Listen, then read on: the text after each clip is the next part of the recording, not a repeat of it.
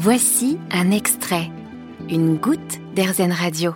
Aujourd'hui sur RZN Radio, on prend la route de la Vendée, rencontre avec un patron humaniste, un patron engagé, enfin un ex-patron, eh, puisqu'il a annoncé son départ à la retraite le 15 décembre dernier à ses employés.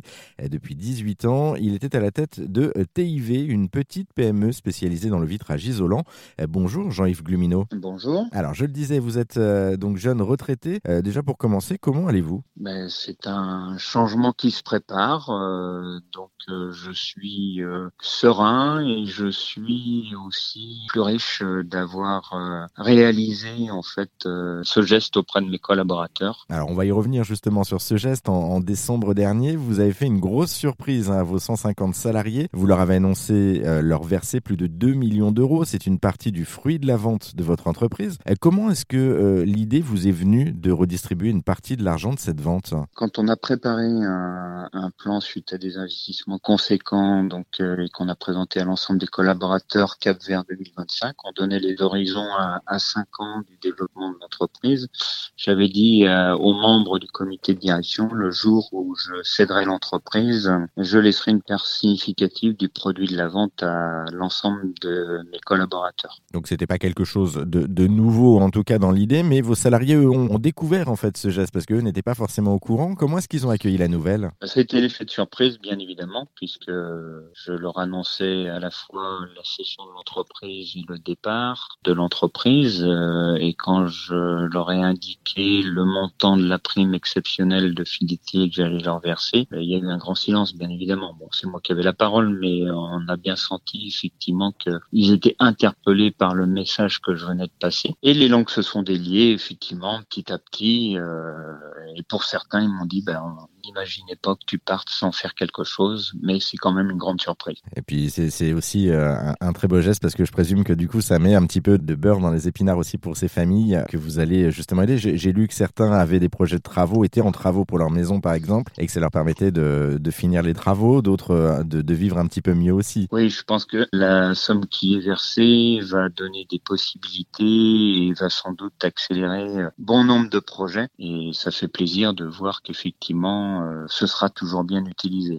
Alors, on va revenir un petit peu sur vous, puisque dans la vie professionnelle, j'entends, vous avez un credo. Un homme n'est rien tout seul. C'est pour euh, remercier justement vos salariés que vous avez décidé de leur offrir une, si grosse prime. Oui, je pense qu'effectivement, on entraîne une équipe euh, de par notre approche managériale. on a besoin de fédérer chaque collaborateur et qui comprenne bien les enjeux, le projet de l'entreprise, la volonté de grandir au quotidien. Et tout ça, effectivement, c'est un travail de fond qu'on a initié avec l'équipe de direction euh, depuis des années et qui nous a permis de grandir et de faire grandir chacun au sein de nos organisations. Donc ça nécessite effectivement euh, une communication qui soit simple et compréhensible de tous, une proximité dans les échanges pour effectivement euh, vérifier si la compréhension est en cohérence avec le projet, puis répondre aussi aux différentes questions des uns et des autres pour mieux les accompagner. Ah, parliez de proximité, euh, il y a aussi une, proximité, on, parle d'une entreprise familiale, d'un esprit familial. Euh, les salariés interrogés disent que vous étiez proche d'eux, bienveillant, que vous aviez notamment instauré le tutoiement, et, vous apportiez même chaque mois les, fiches de paye à vos salariés. Pourquoi ces petits gestes, entre guillemets? Alors, un, le tutoiement, euh, ça permet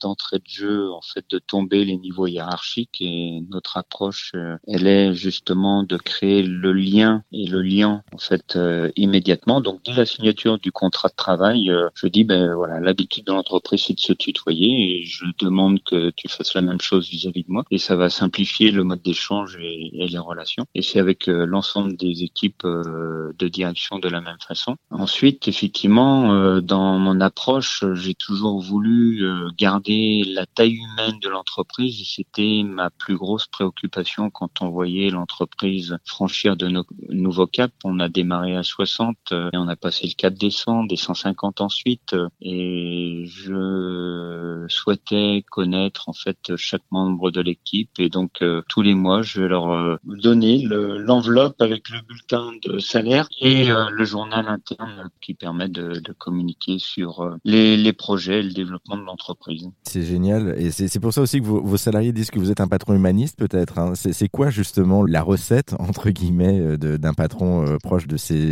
employés Je pense que, un, faut aimer les gens. Ça, c'est la première des choses. Et si on leur fait ressentir qu'on s'intéresse à eux, qu'on est à l'écoute de leurs euh, besoins, de leurs attentes, euh, de leurs difficultés aussi. Euh, donc, on cherche des solutions ensemble. Donc, cette proximité, en fait, leur apporte de la considération, ce qu'ils méritent de toute manière au quotidien. Et quelle que soit la personne, quel que soit le poste qu'il occupe, chacun mérite la même attention. C'est ce qu'on a cultivé, c'est ce qu'on a développé, c'est ce qui fait que on a très très peu de turnover dans les équipes une fois que le contrat à durée indéterminée est signé. On a très peu de départs dans l'entreprise et c'est ce qui fait grandir les équipes et euh, c'est ce qui fait que chaque membre de l'équipe euh, connaît mieux aussi euh, ses collègues et un mode d'échange relationnel qui est toujours constructif et agréable. Une dernière petite question parce que là on revient sur la sur la prime et que vous avez accordée à, vos salariés puisque on, parlait de l'humain et l'importance justement de, l'humain et des salariés. C'est pour les remercier que vous avez accordé cette prime. Il y a juste une dernière petite chose qui vous, qui vous chagrine, entre guillemets, et le terme est, plutôt euh, bien loin de, de, ce que vous pouvez penser.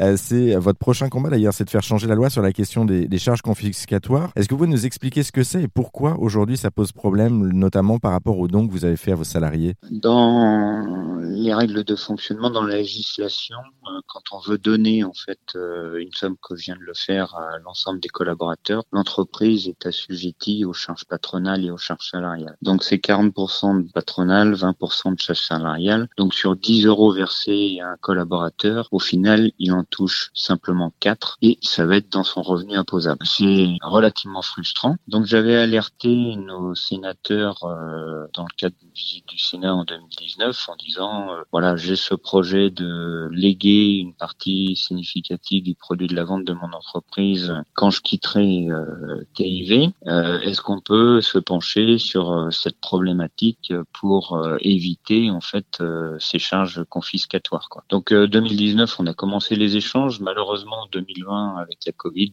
ça a complètement changé les plans. Et notre priorité, c'était de remettre l'entreprise sur les rails rapidement. Ça nous a pris quand même un an et demi. Et du fait, le projet est resté en fait au statu quo quoi. Bon, en tout cas, c'est un combat qui, qui débute, qui avait été entamé en 2019, mais qui redémarre entre guillemets en 2022. Puis là, vous allez avoir du temps maintenant, puisque du coup, vous êtes à la retraite. Euh, euh, bon, je vous souhaite quand même de passer une retraite, mais ça va être un, un prochain combat que vous allez, euh, vous allez mener, euh, en tout cas pour euh, justement essayer de faire changer la loi. merci Jean-Yves Glumineau pour ce très beau témoignage encore une fois. Et puis, ben, on vous souhaite une, une très très bonne retraite du coup. Merci beaucoup. Vous avez aimé ce podcast Erzen Vous allez adorer Erzen Radio en direct. Pour nous écouter, téléchargez l'appli Erzen ou rendez-vous sur erzen.fr.